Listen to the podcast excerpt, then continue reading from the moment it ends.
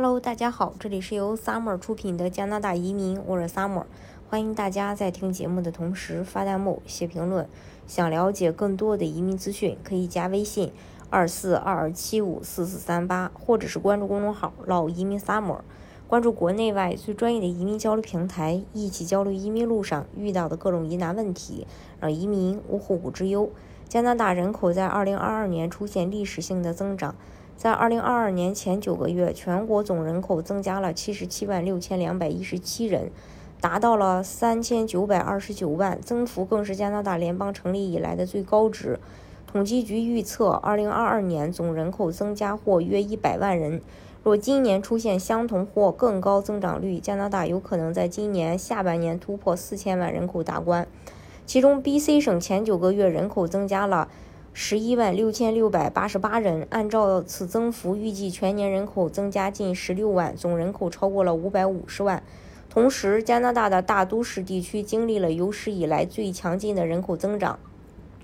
尽管在疫情的早期呈现增长低迷，加拿大大都市人口普查区经历了百分之二点一的强劲增长，大约有五十七万四千人。城市地区经历了一个意想不到的恢复性增长，同比增长了百分之零点五，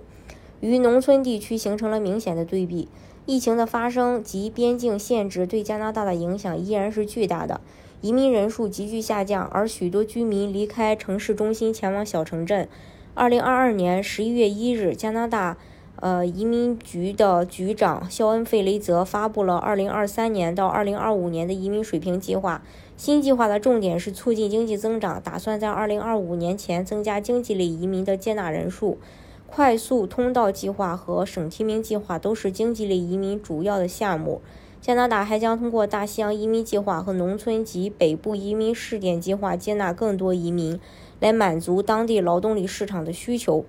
其他新计划的重点是增加魁北克以外的法语移民的比例，让更多的家庭更快的团聚，并为难民和寻求庇护者提供庇护。加拿大致力于在2023年欢迎46.5万名新移民，该目标将在2024年上升到48.5万新移民，它将进一步上升到2025年的50万新移民。加拿大移民指标配额计划是加拿大每年欢迎移民。数量的基本指南，增加移民配额主要是为了满足当地劳动力短缺问题以及促进经济发展。大多数新的永久居民是通过经济类项目移民的。如果快速通道内的项目或通过省提名项目的话，一快速通道哦计划的目标将上升。二零二三年是八万两千八百八十人，二零二四年是十万九千零二十人，二零二五年是十一万四千人。省提名项目 PNP 仍然是加拿大主要的经济类移民录取计划，目标也将增加。二零二三年是十万五千五百人，二零二四年是十一万人，二零二五年是十一万七千五百人。家庭团聚类的项目配额也在增加。移民局还有一个任务，就是让家庭团聚。继经济类项目之后，家庭类担保是移民水平计划规定的第二大永久居留类别。根据家庭类别计划，申请人有配偶、伴侣、子女或其他家庭成员担保，获得永久居留权。加拿大将继续期待在配偶、伴侣和子女计划下，每年欢迎大约八万名新移民。父母和祖父母移民计划目标将在2023年上升到两万八千五百人。然后是二零二四年三万四千人，以及二零二五年的三万六千人。加拿大经济类移民和家庭团聚类移民将是接下来三年的主要策略方针。呃，对于绝大多数的申请人来说，都是一个利好消息。未来三年将会是移民加拿大的黄金时期。雇主担保作为经济类移民的重要方式之一，申请要求低，资金投入少，名额充足，嗯，获批率高，因而受到广大申请人的青睐。